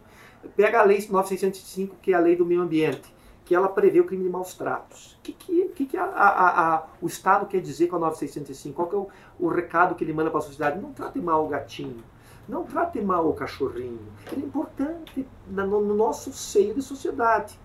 Por isso estabelece que é crime. O CTB estabelece que é crime. Peraí, peraí, o que é CTB? Você, Código de Trânsito Brasileiro. Ah, beleza. Tem gente que não é entende. Crime, estabelece que é crime uh, uh, dirigir alcoolizado. Qual é o recado que o Estado manda para você? Não dirija alcoolizado. Não dirija. Por favor, pessoal, não dirija alcoolizado. Você pode matar pessoas, você tem a tua capacidade diminuída. Então, se você fizer isso, cidadão, você comete um crime. Né? São recados que a sociedade dá e a sociedade educa. Educa. Em relação, por exemplo, a, a, a, a crimes de natureza sexual. Né? O Estado estabeleceu que a, a, o jovem, homem ou mulher com menos de 14 anos, né, ele não tem a, liberdade sexual, ou seja, ele não pode ser iniciado sexualmente. Se alguém tiver relação com ele, comete um crime de pedofilia. Qual é o recado que, ele, que o Estado dá para a sociedade? Ó, pessoa, não transe com a pessoa não, menor de não, idade. Não, transe com alguém de, de, de, de menor de 14 anos, por quê? Porque ela é imatura ainda sexualmente. E dentro da nossa cultura, isso não é bem visto. Então, eu vou estabelecer uma pena se você fizer isso. Ele educa, certo? Tá. Tito, é, tira uma dúvida só minha. Chegar, só deixa eu terminar minha linha de raciocínio. Então, em relação ao direito de mentir, quando o Estado Estado, Poder Judiciário, interpreta a Constituição Federal e diz que o direito de silêncio abrange o direito de mentir, qual é o recado que ele está dando para a sociedade? Não. Minta! Minta! Falte com a verdade! Ah, palavras dos tribunais, diga o inverídico. Então. Mentiroso agora é dizer o inverídico. Chegamos aí. Você, quando está de frente com uma pessoa, você consegue identificar se a pessoa está mentindo? Claro que não é certeza 100%, uhum. mas você, pela experiência, você consegue entender se ela tende a ser mais mentirosa ou não? Davi, é, nosso trabalho requer humildade, porque cada, cada investigação é um aprendizado. É, no entanto, nós somos pagos, eu digo, para desconfiar. sempre digo meu policial, nós somos pagos para desconfiar. Então, se você é, tem uma esposa e essa esposa aparece sem vida na sua casa e você diz, nossa, ela morreu e tal, você é investigado. Você é investigado, a mãe dela é investigada, o pai dela é investigado. Se ela não tem uma relação extraconjugal, né, nós não, não, não a, a, abrimos mão de nenhuma uma possibilidade de investigação. Então a pessoa nem imagina mas ela chega lá e ela é investigada. Sim, total. Tem vínculo, porque o, o, homicídio ele tem uma motivação e tem uma motivação idônea. Idônea não é uma motivação legal, não é uma motivação moral, mas é idônea, ela tem uma lógica. Se a pessoa morreu, tem um motivo. Ela não morre de graça. Se é justificável ou não, é uma outra história muito diferente. A pessoa está morta ali. Quem tinha interesse em matar? Quem ganha alguma coisa com isso? Então, essa é a primeira, a primeira parte da investigação. Então, nós, é, é, e o termo investigador diz respeito a um agente público, mas eu, eu digo que eu sou investigador também. Né? A gente separa isso, pega o nome da vítima, os investigadores começam a trabalhar. Eu vou trabalhar com fulano de tal, eu vou trabalhar com Beltrano, vamos, vamos fechando a linha. Quem poderia ter matado ela? Tinha uma amiga que discutiu. Ah, será que não brigou no trânsito? Será que não fez isso? Será que não fez aquilo? E nós vamos fechando. E vamos fechando. Lógico, pela nossa experiência, a gente já forma uma conclusão, às vezes, no momento anterior. Porque as coisas se repetem, o ser humano é repetitivo. O ser humano é igual. Né? Tanto que você estuda um e você acaba é, compreendendo qualquer um. Minha primeira, a minha primeira experiência com, com isso, sabe onde é que foi? Primeira eleição que eu acompanhei, que foi do Fernando Collor de Mello, na época, e que saiu as pesquisas eleitorais, eu falei, isso é pesquisa eleitoral, isso não existe. Isso não existe porque dizia o seguinte: pesquisamos duas mil pessoas em Curitiba. Eu falei Curitiba, na época, tinha um milhão e pouco de habitantes. Isso é uma piada. Era a primeira eleição direta que teve. É uma piada, não funciona, não existe como funcionar, porque cada um tem uma opinião diferente. Eu tenho minha opinião, você tem tua opinião, mas eu tinha na época, né? Tenho a idade. E depois, eu lembro que saiu o resultado, é, o Brizola, não sei se era 16.3 ou 17.3, e caiu quase exatamente na margem de erro. Como pode isso? Pode, porque o ser humano é igual. Porque o ser humano assiste a mesma televisão, assiste o mesmo programa, toma os mesmos remédios. E nós somos iguais. Tanto que a medicina é prova disso. Não. Eles não vão estudar você é, é, para é... tratar o tumor. Eles vão estudar outras pessoas e você vai reagir igual a ela. Então, é igual o bandido. Ele vai sempre. Ele frequenta os mesmos lugares. Então, se ele roubou uma vez, ele pode voltar no mesmo lugar. Não é isso? Eu não trabalho com roubo, é. mas o meu homicida, em regra, ele volta a matar. 80% dos meus homicídios são vinculados a organizações criminosas. Então hum, eles matam e voltam a matar. O passional não sempre, não é sempre. O passional, por exemplo, ele mata por um motivo fútil. Ele está no trânsito, vamos imaginar, né? discute e acaba matando uma pessoa. Não necessariamente ele vai voltar a matar. No... Tem ele, esse ele até, vamos imaginar que ele consiga fugir, que o carro dele não seja identificado. É muito difícil o crime passional escapar. Eu não, não tive nenhum que escapou até hoje, passional. É, Vamos imaginar que ele consiga escapar por um milagre. Né? A placa do carro não foi identificada, ele não tinha vínculo com a vítima. Não existe crime perfeito. O negócio é esse. Perfeito. Não existe crime perfeito. Mas vamos imaginar que, que, que, nesse caso existiu um crime perfeito. Pode ser que ele nunca mais cometa crime nenhum. Que ele fica e diz, poxa vida, escapei desse homicídio, matei o cara, estou assistindo a televisão, mas nunca mais vou cometer crime. É possível, no passional. Mas o meu crime é praticado por organização criminosa, vinculado ao tráfico de drogas, eles voltam a matar. E aí que entra o trabalho da polícia que nós não podemos deixar de investigar, não podemos deixar de ir atrás, porque em relação às mortes que passaram, eu não sou responsável, mas as mortes vindouras que chegarão, eu sou responsável. Você consegue identificar mentira? Eu vejo sinais de mentira. Exato, melhor resposta. Sinais. Eu Sinais. vejo sinais de mentira. É porque você. Sabe? Eu tenho um amigo meu que ele, o carro dele foi clonado. Uhum. E aí, aí ele entrou na delegacia, né? E aí ele. E aí ele faz várias perguntas pra ele. Aí ele falou assim, cara, ele falou pro delegado, ele falou, gente, vocês já sabem que eu sou de bem, cara. Vocês já têm meu trabalho, meu endereço, a igreja que eu frequento, a minha rotina. O meu carro foi clonado, vocês estão fazendo tanta pergunta, tanta pergunta, que eu vou me enrolar. Aí o delegado falou assim, tá bom, tá certo. Ele entendeu que o carro dele foi clonado. mas essa é uma técnica. E- e Você aí- Você repete as mesmas E, perguntas e é uma forma de você entender e descobrir. São sinais que você está fazendo.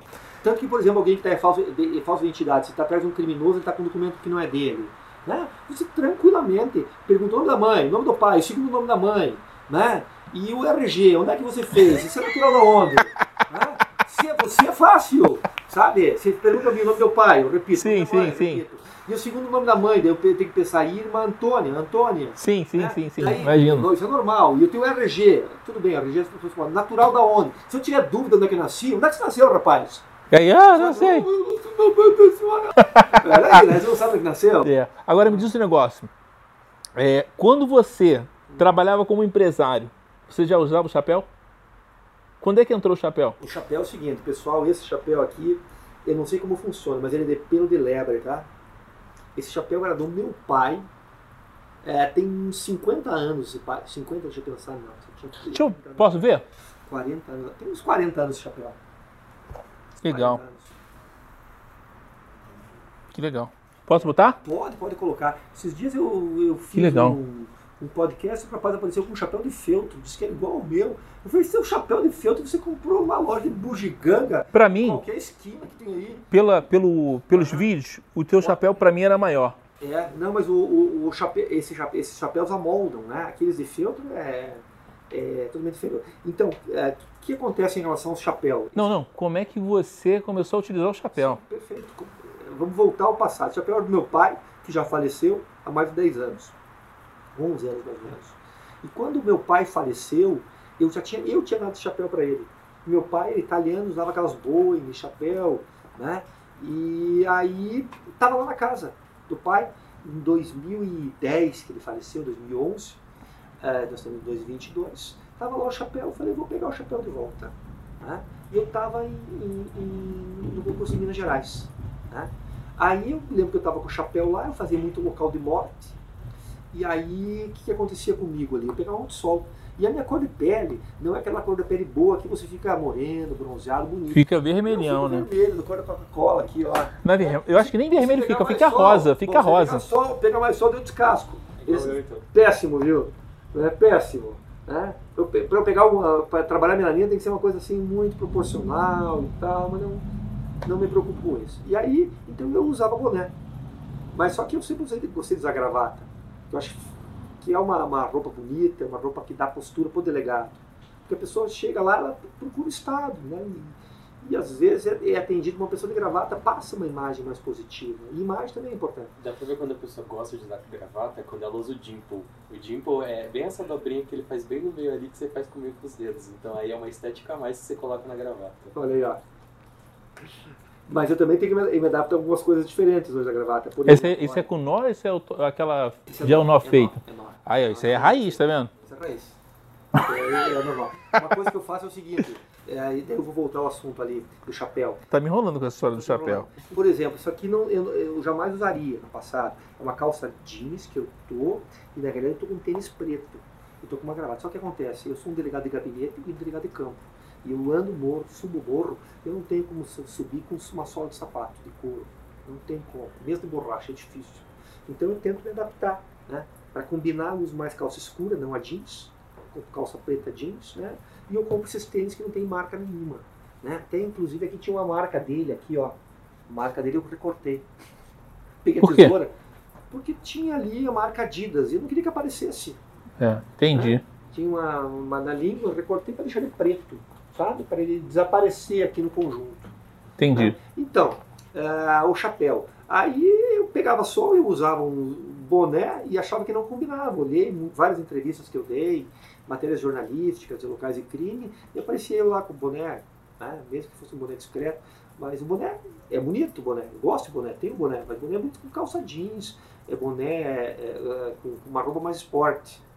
Apesar de não ligar pra moda, eu acho que não combina com gravata. Pode, é, com gravata é. Não, fica muito feio. Fica cafona. Fica cafona, fica cafona. né? Não tem jeito, não tem jeito.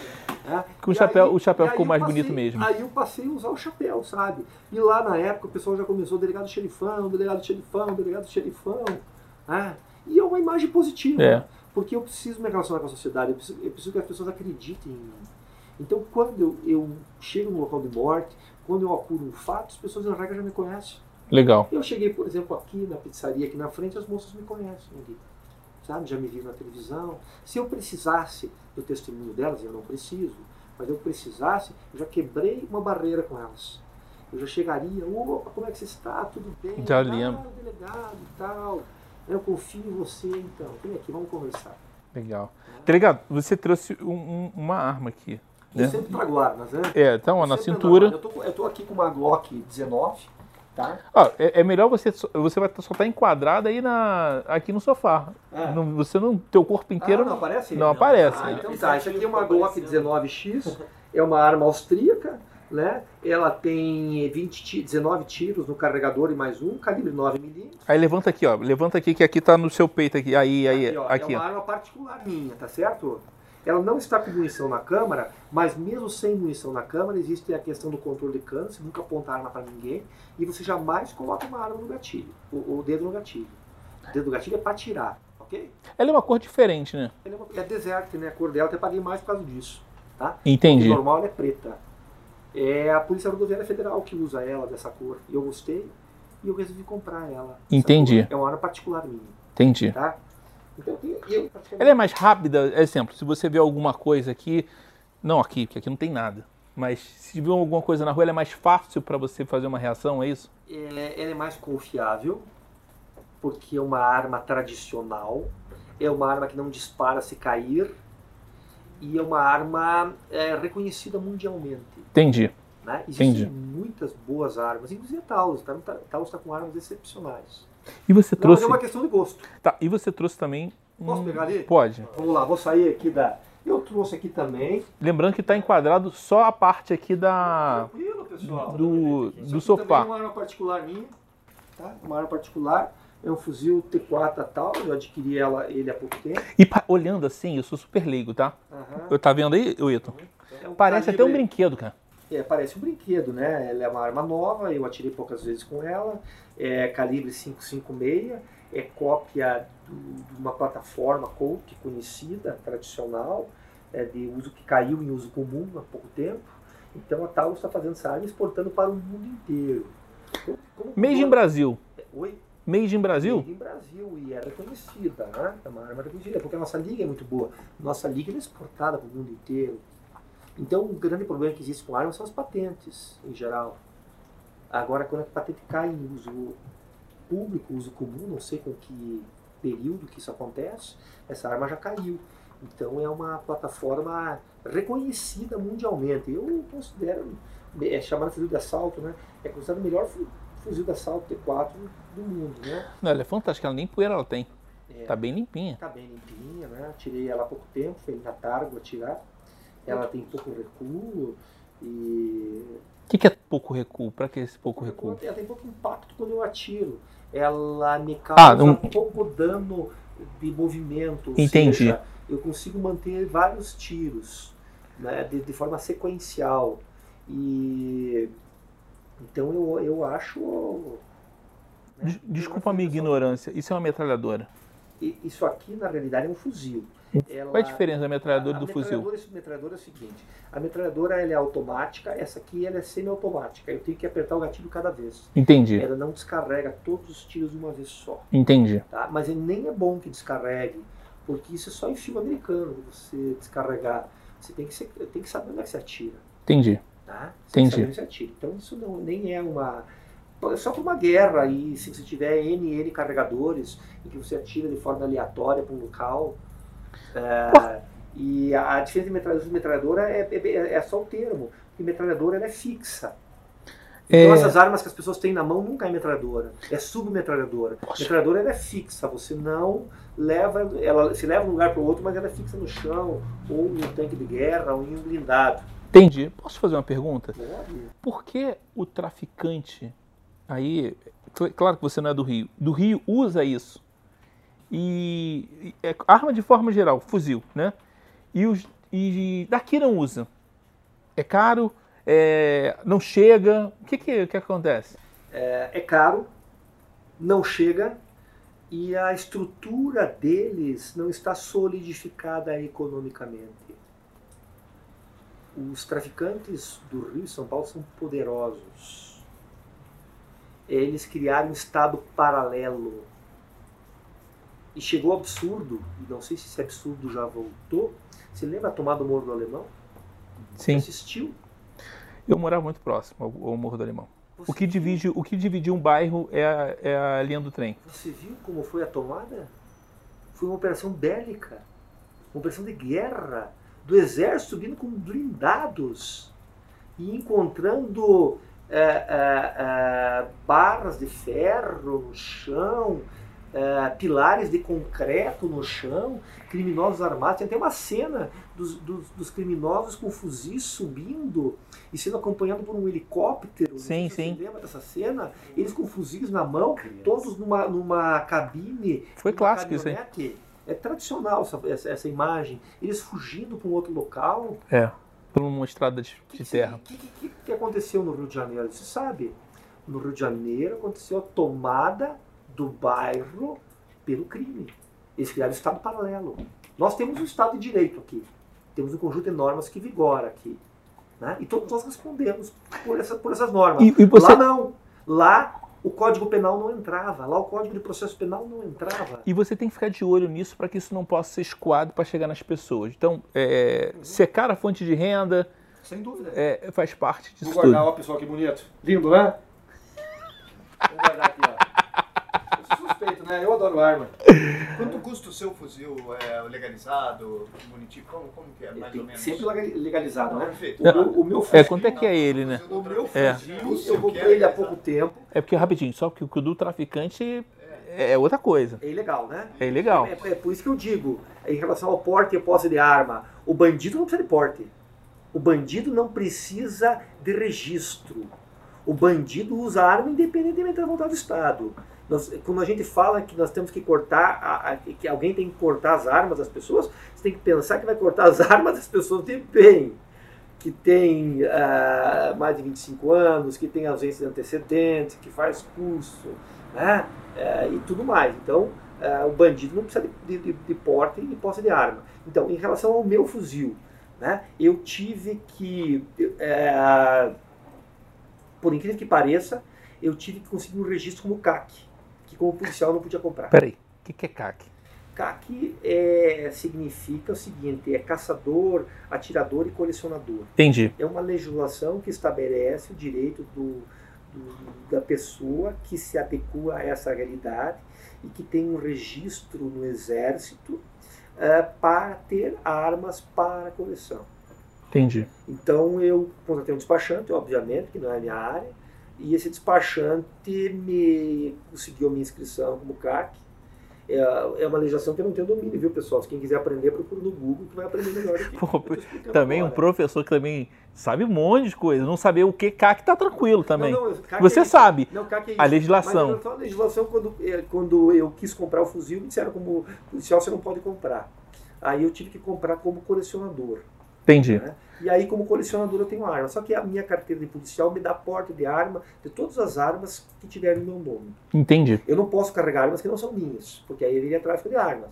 Não posso começar a andar com um fuzil para cima e para baixo que não é meu, arma que não é minha. Então eu tenho essa Glock, eu posso portar, ela posso. Mas eu posso portar porque ela está registrada no meu nome. A partir do momento que eu tenho o registro nela, eu tenho o porte de arma dela. É, de forma legal. É, é isso que é o, é o correto. É, eu tenho uma outra dúvida. Se desse vai e vem de delegacia, teve algum caso muito difícil para você solucionar, se você consegue é, contar? Tive muitos casos diferentes, muitos casos complicados. Um caso complicado e interessante, eu vou contar rapidamente para vocês aqui. É, um proprietário de uma loja de tapetes, um empresário aqui de Curitiba, morador do Prado Velho, não vou falar nomes. Ok. Ele estava trabalhando quando um criminoso entrou pela loja, armado com uma pistola calibre 9mm. Ela foi, ele foi até onde a vítima se encontrava, que era na parte de trás da loja, demonstrando conhecer o local, porque ele chega e já vai onde estava a vítima. A vítima estava com os filhos perto, uma criança, não me recordo que idade, 5, 6 anos, tenta interceder pelo pai ainda, a criança, né? tentando ajudar o pai. O criminoso mata o pai da criança em frente à criança. O criminoso estava com boné, se não me engano, com máscara e óculos também. Ele sai do local, sai do local e vai embora com uma van. Um veículo coreano é, um pouco diferente do veículo coreano e, se não me engano, a placa estava adulterada. Está aí no homicídio. Complicado? E aí? Começamos a investigar a vítima, né? Que é uma linha nossa, quando não temos nada. Começamos a investigar a vítima, quem teria, poderia querer matar a vítima. Aí verificamos que a vítima tinha negócios no Mato Grosso, teve vários desentendimentos comerciais, mas nada que justificasse a perda da vida. Ele briga com um sócio, isso é normal, faz parte. Aí fomos ver se era traficante, que 90% das minhas mortes são vinculadas ao tráfico. Não tinha qualquer vínculo com o traficante, não era usuário de drogas, era um bom pai de família. Aí investigamos a esposa, é lógico, né? Normal. Mas a esposa não tinha vínculo nenhum com a ação, muito pelo contrário. esposa dedicada, que amava o marido, que amava os filhos. E nada. E não tínhamos nada. Mas, e aí eh, você analisa o seguinte: uma execução tem custo. Não é alguém que está na rua que levou um tiro. Para matar alguém, você tem que comprar uma arma, você tem que. Ou você vai pessoalmente, em regra, se contrata alguém, isso custa dinheiro. É uma organização, é, um, é algo que precisa ser produzido. Então tem que ter uma motivação, uma motivação idônea. Nós não chegamos na motivação apesar de muitas suspeitas. E comecei a trabalhar o veículo utilizado pelos criminosos, era um veículo diferente. É, só que a placa não nos levava ao, ao, ao veículo certo, então a placa estava clonada. E era um veículo, eu não me recordo a marca do veículo, era um veículo, uma vanzinha coreana, pequena. E um veículo diferente. É um veículo que não é comum aqui em Curitiba uma marca, não, não me recordo, mas nenhuma dessas tradicionais. Essas importações diretas que tem. Verificamos no Brasil, tinha algumas centenas desses veículos somente. E aí começamos a procurar esse veículo. E procura daqui, procura de lá. Né? E todo mundo que tinha um veículo na região, nós atrás desse, desse dito veículo. Né? Então nós estávamos com, ali com uma agulha no palheiro. Né? Tá fechando o cerco, né? É, imagine na prática o que é uma agulha e palheiro, né? Imagine aqueles palheiros de paiol mesmo, pessoal. Joga uma agulha lá dentro. Um abraço, meu amigo. Nunca mais. Né? Pô, tá em cima dela, você não enxerga. E aí começamos a trabalhar, eu falei, vamos trabalhar todas as hipóteses. É, porque é, vamos oportunizar a chance de nós alcançarmos o resultado. Se nós fecharmos tudo e não conseguirmos, faz parte. Até porque é normal ter índice de, de não resolução de homicídios. E aí, quando eu chego em um desses veículos, eu, eu uh, um desses veículos, uh, eu passei a ajudar os investigadores, né? Eu estou conversando com o proprietário, proprietário diz, ah, eu vendi o veículo para fulano. Ah, mas não está mais comigo, está para Beltrano, porque é comum não transferir também. Então estava no primeiro, já vendeu para o segundo, vendeu para o terceiro, vendeu para o quarto, vendeu para o quinto. Aí eu disse, olha, eu vendi para uma empresa que é de, de, de entrega de gelo. Né? E aí um dia tive localizador nesse veículo. Ah, você teve localizador? Ah, tive localizador. Sabe que, e você tirou o aparelho? Não, não tirei o aparelho, mas eu parei de pagar. Parei de pagar o aparelho. Sabe os aparelhos que coloca no veículo, né? Sim. Aí a gente sabe que uma vez tendo locador, sempre tem pro resto da vida, né? Sabe disso. Não, a não empresa, sabia. A empresa pode não ter passar. Mas Mas ela- você tem um, ele, ela até ela tem um rastreia. GPS, Ela tem um GPS ali. Ah, tem um GPS ali. Aí, chego na empresa, faço, faço ofício para essa empresa que trabalha com segurança, que eu não pagava há muito tempo. Né? Disse que, eu vi, que, o, que o aparelho estava lá colocado. Ela me manda o mapa. Comecei até a roer unha agora. Ela me manda o mapa. Isso depois de eu meses trabalhando e nada, nada, nada, nada, nada, que eu não conseguia nada. De repente eu olho o mapa, tá o veículo transitando e parando na rua ao lado. Na rua ao lado do local em que houve o homicídio, no dia do homicídio, era o carro do homicídio. E aí? E aí? Aí tinha localizador. Aí nós viajamos para uma determinada cidade aqui do Paraná, filmamos a pessoa que estava usando o carro, né?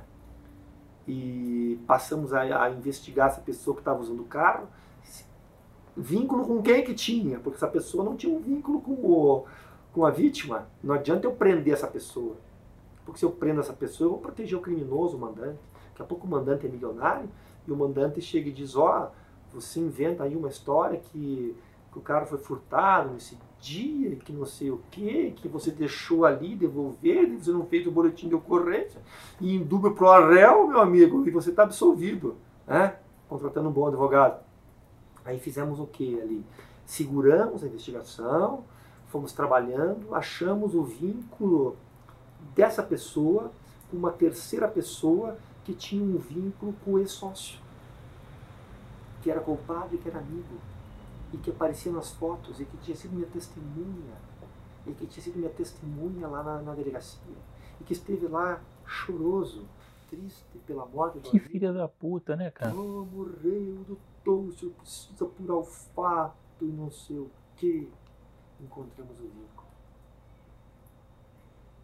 E aí prendemos todos eles. Conseguimos estabelecer o vínculo. Uh, Conseguiu provar, né? Consegui provar. Consegui provar tudo estão presos até hoje vão ser julgados pelo tribunal do júri.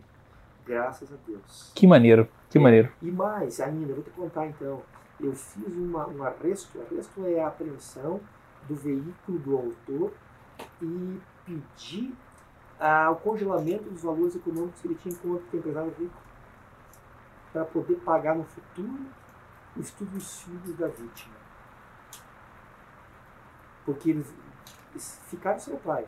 Eu era seu genitor. Então eu, fiz, eu fui a mais. Eu não, eu não precisava ter, ter feito isso. Então eu bloqueei os valores na conta dele. Né? O veículo, quando ele soube que estava sendo investigado, quando ele começou a desconfiar, era uma BMW M3, na época do, do ano praticamente, valia uma fortuna. BMW tem uma BMW muito cara. É top de linha esportiva. Hoje, uma nova, sei lá, custa 600 mil reais, 700 mil talvez. É, aí eu fiz o arresto, só que ele tinha ido num banco antes e tinha financiado, refinanciado o veículo. Ou melhor, ele não tinha refinanciado porque não tinha financiamento anterior. Ele financiou o veículo e entregou para o banco na prática. Entendi. Entregou para o banco e eu perdi o veículo. Eu fiz a apreensão dele, levei para a delegacia, queria levar leilão, mas daí perdi para o banco. Porque o banco é o, é o dono. Cara, na verdade ele, ele só estava na posse, mas não era só dono. Tava, é. Mas eu consegui o bloqueio da conta. Ah, esse dinheiro não veio para a família ainda, espero que venha. Né? Espero que venha para a família. São coisas que acontecem e quando você conta essa história é muito interessante. Tito, chegamos ao final. O Ítalo deve estar desesperado com as baterias que estavam aqui. Tá você trouxe um presente para mim ah, um e para o Ítalo. Tá aqui, Vou te entregar ela, tá? A xícara aqui, da DHPP. O que, que é DHPP? Essas siglas. De pessoa, tá? Deixa eu mostrar aqui, ó. Aqui, aqui. Eu acho que aqui é melhor. Aí. Então, vai para outra aqui, ó. Aqui tem um símbolo da Polícia Civil e aqui tem uma caveira. Aí tem uma caveira. É. Da DHPP. Tá Fechado. Tem tá duas. Tem duas. Uma para mim e outra pro Ítalo, tá? Quero receber aqui, Ítalo. receber aqui. Tá aqui, ó. Obrigadão. Tudo bem? Muito obrigado. Nossa, lindo. Isso aí. Lindo. Muito obrigado pela sua presença. Eu sei que é, o seu tempo é muito curto, muito disputado. É, mas eu fico honrado de ter a sua presença aqui, tá? Você me passa credibilidade, segurança é, e espero nunca ficar ligando para você, tá? Tá certo. Se for só para uma festa ou alguma coisa assim. E Davi, eu tô aqui porque eu preciso me relacionar com a sociedade. Eu preciso quebrar a pecha, quebrar a ideia de que a polícia de alguma forma causa um mal ao cidadão. A polícia está para proteger o cidadão, né? Então, lá na DKP, nós atendemos bem as pessoas, nós conversamos com as pessoas. Não necessariamente eu vou resolver o homicídio, mas pelo menos eu vou atender. Eu vou atender bem, eu vou fazer o possível. Eu vou apurar os fatos, eu vou ouvir as testemunhas. E, e tem casos em que os pais chegam para mim depois de um tempo, vinculados ao tráfico de drogas, isso né, não passionais, em que eu não chego no autor porque no homicídio advindo do tráfico de drogas, o que, que nós temos em regra? Nós temos uma vítima traficante e o autor traficante.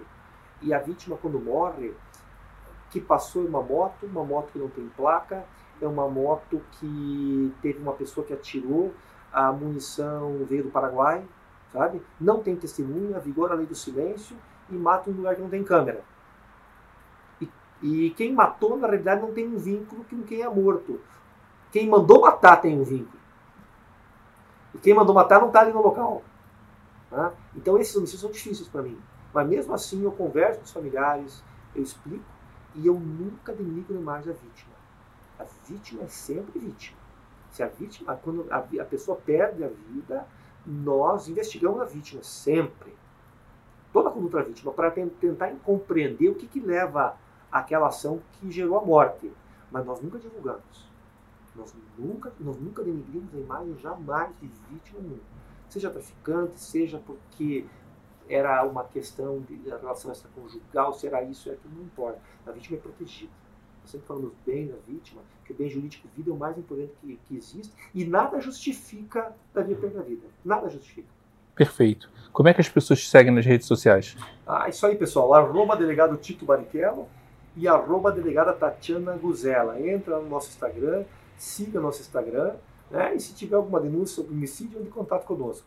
Nós, como sempre, garantimos sigilo absoluto. Ou pelo telefone 0800 643 1121. Obrigado pela tua presença, tá bom? Tamo junto. Então se inscrevam no canal, siga o delegado. Tchau, tchau. Tchau, pessoal. Abraço do delegado xerifão pra vocês.